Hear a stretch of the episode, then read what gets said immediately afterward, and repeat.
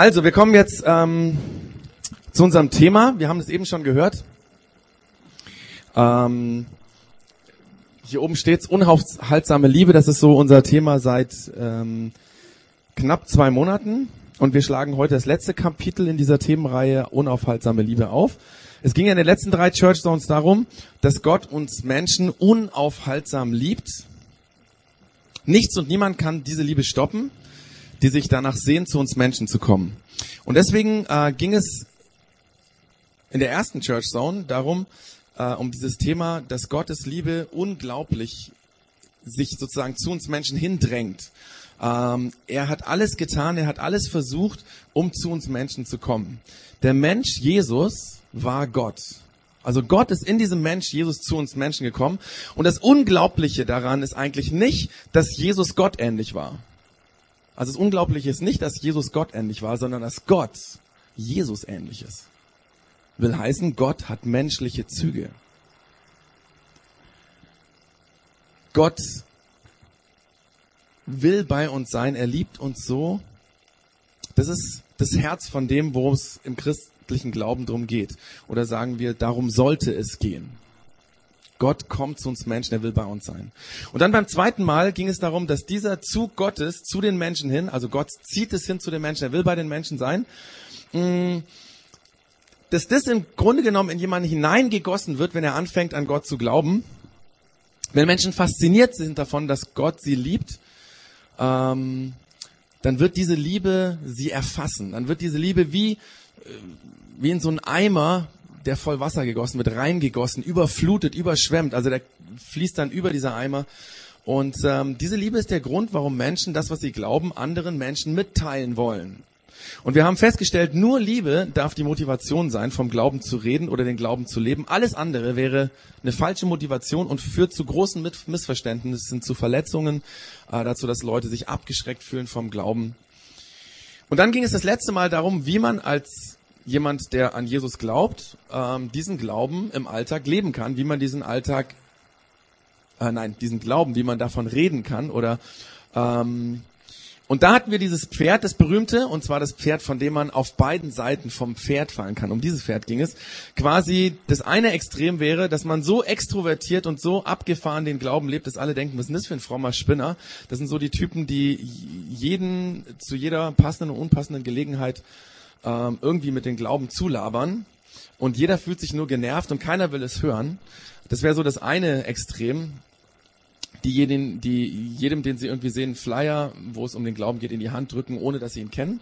Das andere Extrem wäre, seinen Glauben so privat zu leben, dass es niemand bemerkt. Das sind dann die Leute, mit denen man jahrelang auf der Arbeit zusammenarbeitet und irgendwann ist man in irgendeiner Kirchengemeinde zu Gast und trifft dann plötzlich diesen Arbeitskollegen und dann, oh, hallo und so, und dann unterhält man sich und dann kriegt man mit, dass er schon seit Jahr und Tag in dieser Gemeinde ist, aber auf der Arbeit hat überhaupt niemand davon was erfahren. Also kein Mensch weiß es. Niemand würde vermuten oder ahnen, dass der irgendwas mit dem christlichen Glauben zu tun hat. Das wäre das andere Extrem. Und das ist sozusagen das Pferd, von dem man auf beiden Seiten vom Pferd fallen kann. Fallen kann. Und die goldene Mitte wäre, den Glauben in liebevollen, mitfühlenden Beziehungen zu leben. Nicht vereinnahmt, aber auch nicht belanglos. Und das ist sicherlich nicht einfach. Das hat auch wieder was mit Beziehungen zu tun, dass ich da, wo ich Menschen kenne, ganz normal als Christ lebe und sie wissen das. Und das muss nicht aufdringlich sein, das ist einfach echt, das ist in mir drin. Ähm, da, wo ich, was weiß ich, Verwandte habe, Bekannte, Freunde, Menschen, äh, mit denen ich eben zusammenlebe. Und dass ich deswegen diesen Glauben lebe, weil ich von der Liebe Gottes begeistert bin. So, das waren diese drei Schritte. Unaufhaltsame Liebe von Gott fließt zu uns Menschen, erfasst uns Menschen und dann bewirkt es, dass wir selber diesen Glauben leben, diese Liebe leben. Und heute geht es darum, wie wir zusammen als Community, als Kirche das leben können. Also letztes Mal ging es um den Einzelnen, heute geht es um uns gemeinsam. Und in diesem Zusammenhang heißt das Thema, die Kirche ist leer. Wie die Kirche ist leer? Warum ist die Kirche leer? Also die ähm, Uli hat es eben schon gesagt, es ist manchmal leider so, ähm, dass Kirchen leer sind, weil niemand dahin geht. Ähm, wir hatten ja beim letzten Mal so eine Grafik. Ich weiß nicht, ob ihr euch erinnert. Ähm, die blenden wir jetzt mal ein. Und zwar genau, das ist sozusagen, man sieht hier nicht so ganz so gut, Ähm, ja, da drüben ein bisschen besser. Das ist ein Satellitenbild von oben. Ähm, Glaube am Sonntag. Also jetzt scheint auch noch die Sonne da drauf. Okay, ähm, könnte vielleicht jemand den Vorhang ein bisschen zumachen? Das wäre cool, weil dann können wir ein bisschen mehr sehen. Das wäre nett. Genau, einfach äh, die schwarzen Vorhänge ein bisschen vorziehen. Dann wird zwar ein bisschen dunkler, aber die Sonne haben wir heute genügend. Ähm, Genau, ja, das ist ein Stadtplan von oben und am Sonntag ist es so, dass Menschen, die an Jesus glauben, sich in Kirchen treffen. Deswegen sind diese vier ähm, hellen Flecken, da ist ein kleines Kreuz drin. Das ist der Glaube am Sonntag. Ähm, die Kirchen sind dann hoffentlich voll. Und ähm, das zweite Bild, was wir uns dann angeschaut haben, ist der Glaube am Montag. So sollte es sein, dass all die Christen, die in diesen Kirchen und Gemeinden waren, dann im Alltag diesen Glauben leben und dann leuchtet es überall. Das ist eigentlich relativ logisch. Ähm, und dann, wenn der Glaube am Montag so ist, dann sind am Montag die Kirchen leer. Also ist dann vielleicht schade um den Raum, der einfach nicht genutzt wird, aber ist, ist, denke ich, auch gar nicht schlecht, weil die Menschen sollen ja da leben, wo sie sind und sich nicht irgendwie in ihrer Kirche verbarrikadieren. Wir als Projekt X sind noch einen Schritt weitergegangen. Wir haben in unserem Konzept eingebaut, dass die Kirche immer leer bleibt. Wir wollen gar keine Kirche. Wir wollen gar kein Gebäude. Es soll immer leer bleiben. Wir wollen unsere Community dort sein, uns dort treffen, wo die Menschen so und so schon sind. Zum Beispiel hier im Barium oder demnächst im Ensemble. Ähm der Punkt, wo wir uns treffen, wäre also quasi auf der linken Karte auch ein leuchtender Fleck, aber kein Kreuz drin, weil hier ist ja keine Kirche, sondern hier ist ein, was weiß ich, eine Cocktailbar. Ähm, wir leben also am Sonntag die Community auch dort, wo Menschen sich gerne aufhalten. Jetzt gibt es bei dem Ganzen ein Problem oder eine Gefahr, auch für uns als Projekt X, nämlich, dass die Church Zone, im Bild gesprochen, unsere Kirche wird. Also quasi, dass wir anfangen, nur unsere Kirche zu füllen, nur hier das Barium zu füllen oder demnächst das Ensemble zu füllen und dass wir uns nur noch um uns selber drin drehen, dass die eben die Kirche eben nicht leer bleibt, sondern dass wir uns hier treffen und ich glaube, das ist immer die Gefahr, wenn man eine Gemeinschaft ist, eine Community ist. Es besteht immer die Gefahr, dass die Community so geschlossen wird, dass es eigentlich nur noch darum geht, um das, was uns bewegt, dass wir uns nur noch um uns selber drehen. Und diese Gefahr ist immens groß, wenn man eigene Räumlichkeiten hat, weil dann hat man ja ins System integriert, dass man Räume hat, die eigentlich mit der Außenwelt wenig zu tun haben. Aber eigentlich hängt diese Gefahr nicht mit dem Gebäude zusammen, sondern sie hängt damit zusammen, dass Menschen so sind, wenn man sich trifft, wenn man sich gut versteht, dann verschließt man sich und dann ist man froh, dass man zusammengehört und ist eigentlich auch ganz froh, dass niemand anders dazukommt. Ähm, das wäre quasi die Gefahr für uns als Projekt X. Eine Community muss aufpassen, dass sie für die Gesellschaft relevant bleibt, dass sie für die Menschen außen Sinn macht, dass es einen Sinn und Zweck gibt, warum die da ist. Sonst dreht sie sich nur noch um sich selbst. Und das wäre eine ganz kritische Frage an uns als Projekt X. Wenn es morgen das Projekt X nicht mehr geben würde, stell dir vor, morgen würde es Projekt X nicht mehr geben, würde irgendjemand in unserer Stadt das bemerken? Würden Menschen es schade finden? Würde es Menschen sogar wehtun, weil sie eine Lücke spüren, die hinterlassen wird? Das ist die entscheidende Frage. Wenn das nicht so wäre, würden wir an dem Sinn und Zweck unserer Gemeinschaft vorbeileben. Also Community lebt von zwei Spannungen. Ich mache das nochmal so ein bisschen grafisch deutlich. Und zwar, zum einen ist da der interne Zusammenhalt. Und das ist wichtig, den braucht man. Ohne das ist eine Gemeinschaft keine Gemeinschaft, ist klar. Man muss, wir haben eben über Beziehungen geredet, sonst funktioniert die Gemeinschaft nicht. Und das andere ist die externe Relevanz. Also quasi auch für Leute von außen sinnvoll und wichtig und relevant zu sein. Ohne das wäre dieser interne Kreis sozusagen Club für sich und hätte damit eigentlich keinen Zweck für unsere Gesellschaft. Und es ist immer eine Spannung zwischen diesen beiden. Weil, wenn man sich zu sehr auf das eine verlässt und das andere vergisst, dann wird es, gibt es eine Schräglage. Das gehört im Grunde genommen immer zusammen. Das interne füreinander und das, dass wir auch für andere da sind. Die Frage ist, wie bekommen wir das im Projekt X auf die Reihe. Das ist ja, wie geht das praktisch? Und dazu schauen wir uns einen Bibeltext an, und zwar, wir schauen uns die erste christliche Gemeinde in Jerusalem vor ungefähr 2000 Jahren an. Ähm, wir schauen uns an, wie das dort funktioniert hat, wie die das da gelebt haben. Und bevor ich gleich einen Abschnitt aus der Bibel vorlese, ähm, möchte ich ganz kurz noch eine Zusammenfassung geben für das, also eine Einleitung quasi, dass man versteht, worum es geht. Jesus war ja drei Jahre lang als Wanderlehrer ähm, unterwegs in, im damaligen Israel. Er hat in dieser Zeit viele Menschen ähm, begleitet, er hat ihnen erklären können, wer Gott ist und äh, wie man eine Beziehung zu Gott leben kann. Jesus war die personifizierte Liebe Gottes. Und er lebte in ganz engem Kontakt zu seinen Mitmenschen. Und nach diesen drei Jahren ist Jesus von seinen Feinden zum Tod verurteilt worden und hingerichtet worden. Aber diese personifizierte Liebe Gottes blieb nicht tot, sondern sie kam drei Tage später aus dem Tod wieder ins Leben zurück. Und dann gab es zehn Tage, in denen er seinen Schülern, seinen Studenten quasi die Abschlussvorlesung gegeben hat. Zehn Tage war er ganz intensiv mit ihnen zusammen, hat ihnen noch vieles erklärt. Und dann ging er von dieser Welt zu Gott, quasi in eine andere Dimension. Und das war ein kleines Problem für diese Schüler, weil sie jetzt irgendwie ohne diesen Jesus waren und sie wussten gar nicht, was sie machen sollten. Sie blieben vor 2000 Jahren alleine zurück. Das war für die Schüler eine ganz ungeklärte Zeit, weil Jesus hatte gesagt, ähm, wartet auf den Moment, wo ich euch die Kraft des Heiligen Geistes geben werde und sie wussten nicht, was das ist. Und sie haben immer gewartet, was, was wird da sein und wie wird es sein? Aber sie haben geduldig gewartet und nach 50 Tagen, also 50 Tage nachdem Jesus wieder lebendig geworden war oder 40 Tage nachdem er in den, äh, zu Gott gegangen ist, kam plötzlich dieser Moment, in dem die Jünger von der Liebe Gottes erfasst wurden, wo sie plötzlich von diesem Heiligen Geist erfüllt wurden. Oder wir könnten sagen, ihre Herzen wurden von der Liebe Gottes überflutet. Plötzlich waren sie so begeistert von dem, was sie von Jesus wussten, dass sie Menschen davon was sagen wollten.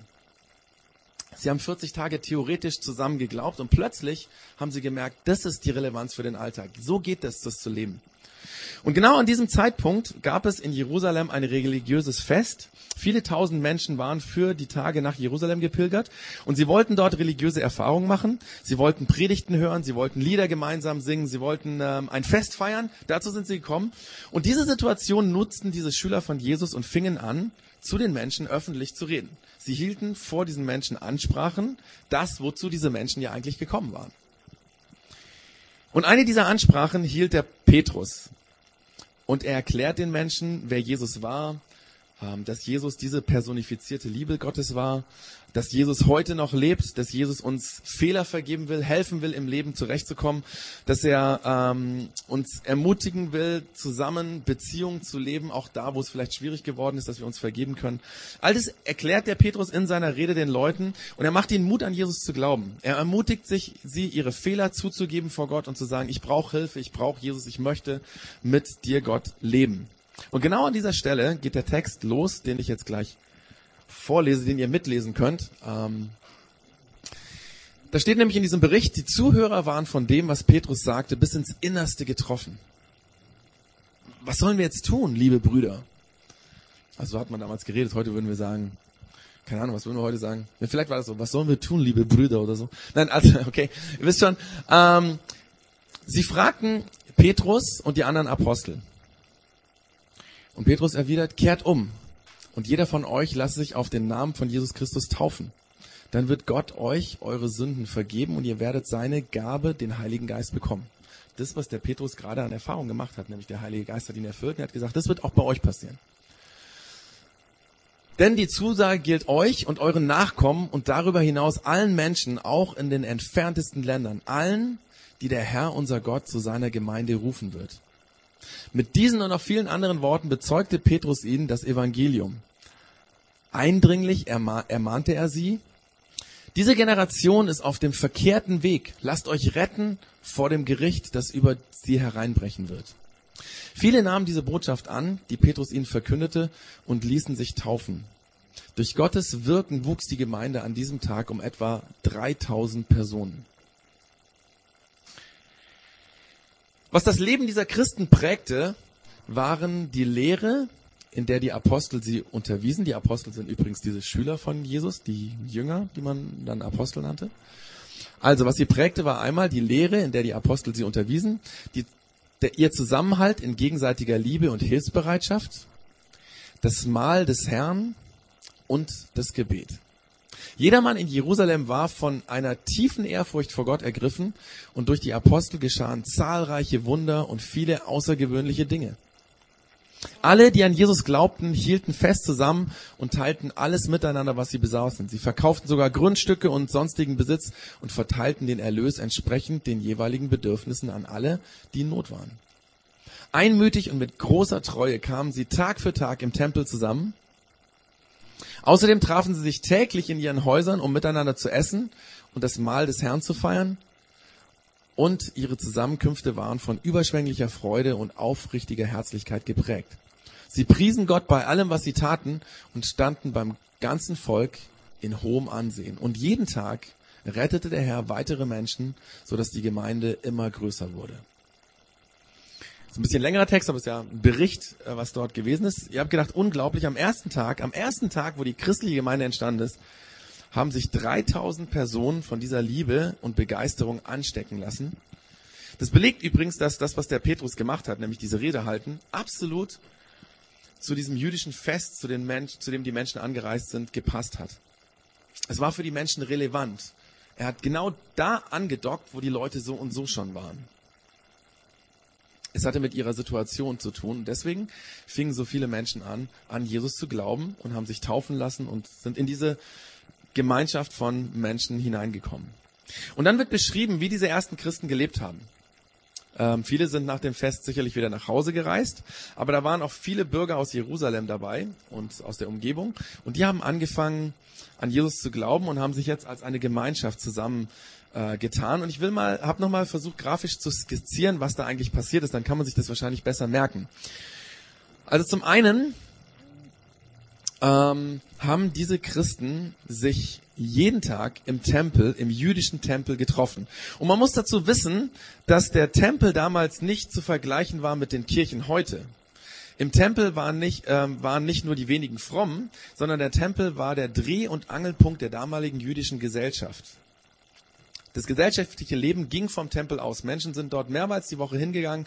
Es gab religiöse, äh, regelmäßige Gebetszeiten. Es gab verschiedene Dinge, die man dort gemacht hat, ähm, was mit dem Glauben zu tun ha gehabt haben. Oder wenn man Geld spenden wollte, hat man es dort gemacht. Wenn man Vorträge zum Thema Leben und Glauben hören wollte, die gab es dort. Es gab Lesungen aus der Bibel, aus dem Alten Testament.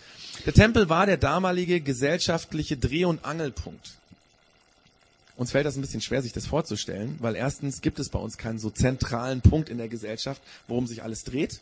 Wir sind eine viel heterogene Gesellschaft. Wir haben viele Subgruppen. Für, da hat jeder für sich sozusagen seinen Treffpunkt, sein Ding, wo sich das Leben äh, drum dreht. Damals war das aber in der jüdischen Kultur so, der Tempel, interessanterweise auch was Religiöses, war eine sehr religiöse Gesellschaft. Dieser Tempel war der Dreh- und Angelpunkt der Gesellschaft. Und genau dort treffen sich die ersten Christen jeden Tag. Sie sind dort, wo das Leben pulsiert. Sie bauen kein eigenes Gemeindezentrum. Man kann sich vorstellen, mit 3000 Leuten wäre das überhaupt kein Problem gewesen. Die hätten einfach Geld zusammengelegt und hätten ein tolles, schönes Kirchengebäude bauen können. Nein, sie sind dorthin gegangen, wo die Menschen schon so und so waren. Sie lebten als Community dort, wo die Menschen sind. Und dann haben sie einmal, also sie waren dort, und dann haben sie dort über den Glauben geredet. Das, was der Petrus gemacht hat, haben sie dann jeden Tag in dieser in diesem Tempel gemacht, wo die Menschen so und so waren, wo sich das Leben abgespielt hat. Dann haben sie dort das gelebt, was sie geglaubt haben. Also sie haben nicht nur geredet, sie haben dort ähm, auch Menschen geholfen. Wir sehen, dass, ähm, dass sie praktische Hilfe geleistet haben, teilweise auch durch Wunder, dass sie für Menschen, die krank waren, gebetet haben und die sind gesund geworden. Ähm, sie waren einfach für die Menschen da, in dem Tempel, in diesem Dreh- und Angelpunkt der Gesellschaft. Das war das eine in der Öffentlichkeit. Und sie sind dort sehr positiv wahrgenommen worden. Sie hatten ein hohes Ansehen bei der ganzen Bevölkerung in Jerusalem. Also man hat über sie geredet. Das war was Neues. Und es war positiv. Und dann im Gegensatz dazu wird beschrieben, wie sie sich im Kleinen getroffen haben, nämlich in ihren Häusern, auch täglich, in ihren Wohnungen. Das war weniger öffentlich. Im vertrauten Rahmen haben sie echte Gemeinschaft gelebt. Sie haben, waren auch dort füreinander da. Ähm, sie haben sich gegenseitig unterstützt. Das ist das, was wir auch mit Gemeinschaft bezeichnen. Also sie waren, das, was wir eben mit der Uli, ja, quasi miteinander reden, austauschen, Freundschaft leben, einander helfen. Das war ganz wichtig in diesen äh, Gruppen, ähm, wo sie sich getroffen haben. Dann haben sie miteinander das Abendmahl gefeiert und sie haben miteinander gebetet. Das wird uns berichtet. Das ist das, was intern passiert ist. Ähm, Sie haben sich zum Beispiel auch so geholfen, dass ja interessant ist gesagt wird, sie haben über das damalige Ebay sozusagen Dinge verkauft und haben das Geld zusammengetragen und damit Menschen ge äh, geholfen. Vermutlich gab es da auch Reiche, die mussten gar nichts verkaufen, die hatten einfach so viel Geld und konnten helfen. Aber sie haben eben diese beiden Dinge gelebt. Einmal waren sie im Tempel, das ist im Grunde genommen das Externe, das Öffentliche, und dann haben sie das zu Hause in engen Beziehungen auch gelebt, intern. Öffentlich waren sie dort, wo die Menschen so und so schon waren. Und intern haben sich dort getroffen, wo sie eben ihren Lebensraum hatten. Also ihre Wohnungen, ihre Häuser, ihre Gärten und so weiter. Das ist so ein bisschen mit einer Skizze dargestellt, was da sich abgespielt hat. Und ähm, die interessante Frage wäre jetzt ja, wie können wir das im Projekt X lernen? Wie können wir das auch leben? Ist es möglich? Wäre das auch in unserer Gesellschaft wichtig? Ich fange mal mit den öffentlichen Stellen an. Ähm, wenn wir im Projekt X leben wollen, so wie die erste christliche Gemeinde, dann müssen wir an den Orten Projekt X sein, an denen die Gesellschaft oder wo das gesellschaftliche Leben stattfindet. Und das ist ein bisschen schwieriger, weil wir nicht so einen Tempel haben, sondern weil wir, wie gesagt, in vielen verschiedenen Subkulturen leben. Aber wir haben Kontakte zu Menschen. Und ähm, wir haben zu diesen verschiedensten Orten, wo gesellschaftliches Leben stattfindet, haben wir Kontakte. Und darum geht es, in diesen Orten quasi Kirche zu sein, zu leben. Ich denke, wir haben das auch schon die letzten dreieinhalb Jahre immer wieder gemacht. Wir hatten zum Beispiel die Messe Modular. Das war eine Messe für kreativ schaffende Personen. Viele Künstler waren da, Musikproduzenten, Designer, Poetry Slammer und so weiter. Und wir hatten Kontakt zu dieser Szene und deswegen waren wir dort als Kirche und haben uns, genauso wie die anderen sich ausgestellt haben, wir haben da auch einen Stand gehabt und haben es ausgestellt. Ähm, oder wir haben mal ähm, bei Radio Fantasy zwei Stunden oder hat uns jemand gespendet zwei Stunden und dann haben wir diese zwei Stunden Musik, aber auch eben mit dem Talk ähm, einfach, ja, ähm, wie sagt man das, gefüllt. Äh, und ich glaube, das war ganz sinnvoll. Es war ein bisschen früher am Morgen, weiß nicht, wie viele Leute es gehört haben, aber es war auf jeden Fall gut. Ich meine, da spielt sich auch Leben ab in unserer Gesellschaft. Dann waren wir ähm, im Sommer also letzten Sommer bei der Frauenfußball-WM beim City of Peace Rahmenprogramm und haben dort drei Veranstaltungen gemacht, da wo die Menschen sich getroffen haben. Ja, da waren auf dem Rathausplatz, ich weiß nicht wie viele tausend Leute und wir konnten eine Andacht machen.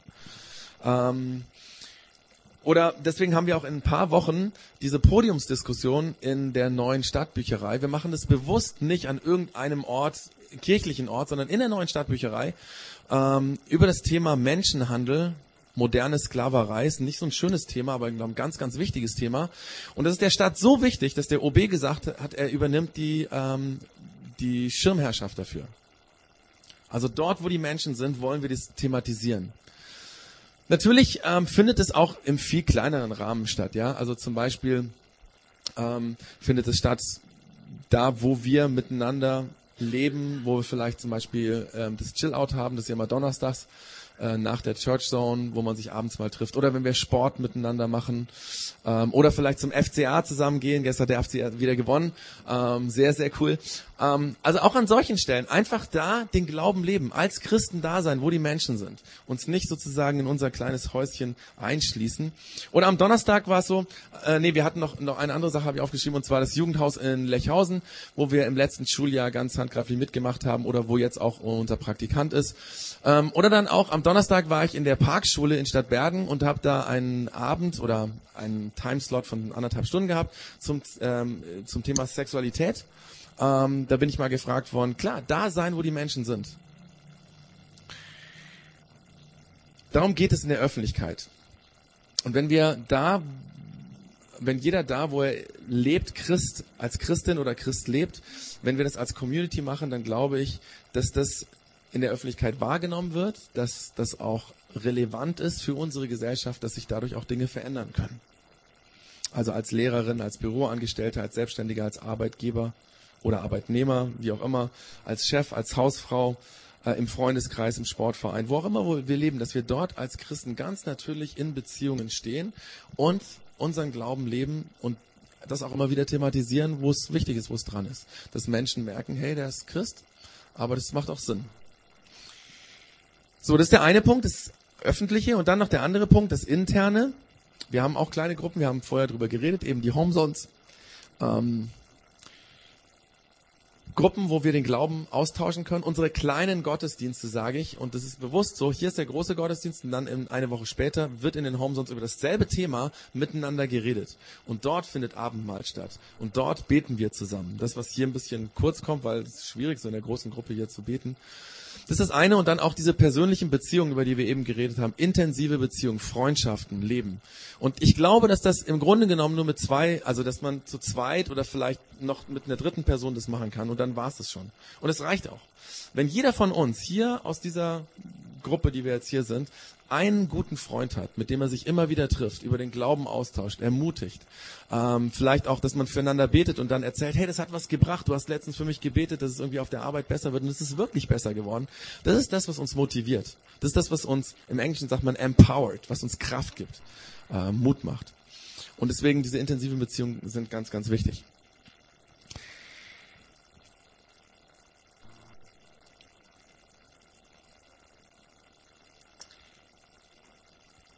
Und ich habe mich dann bei der Vorbereitung noch kurz gefragt, naja, wenn das jetzt das Öffentliche ist, auf der rechten Seite und auf der anderen Seite das Interne, wo befindet sich denn dann eigentlich die Church Zone?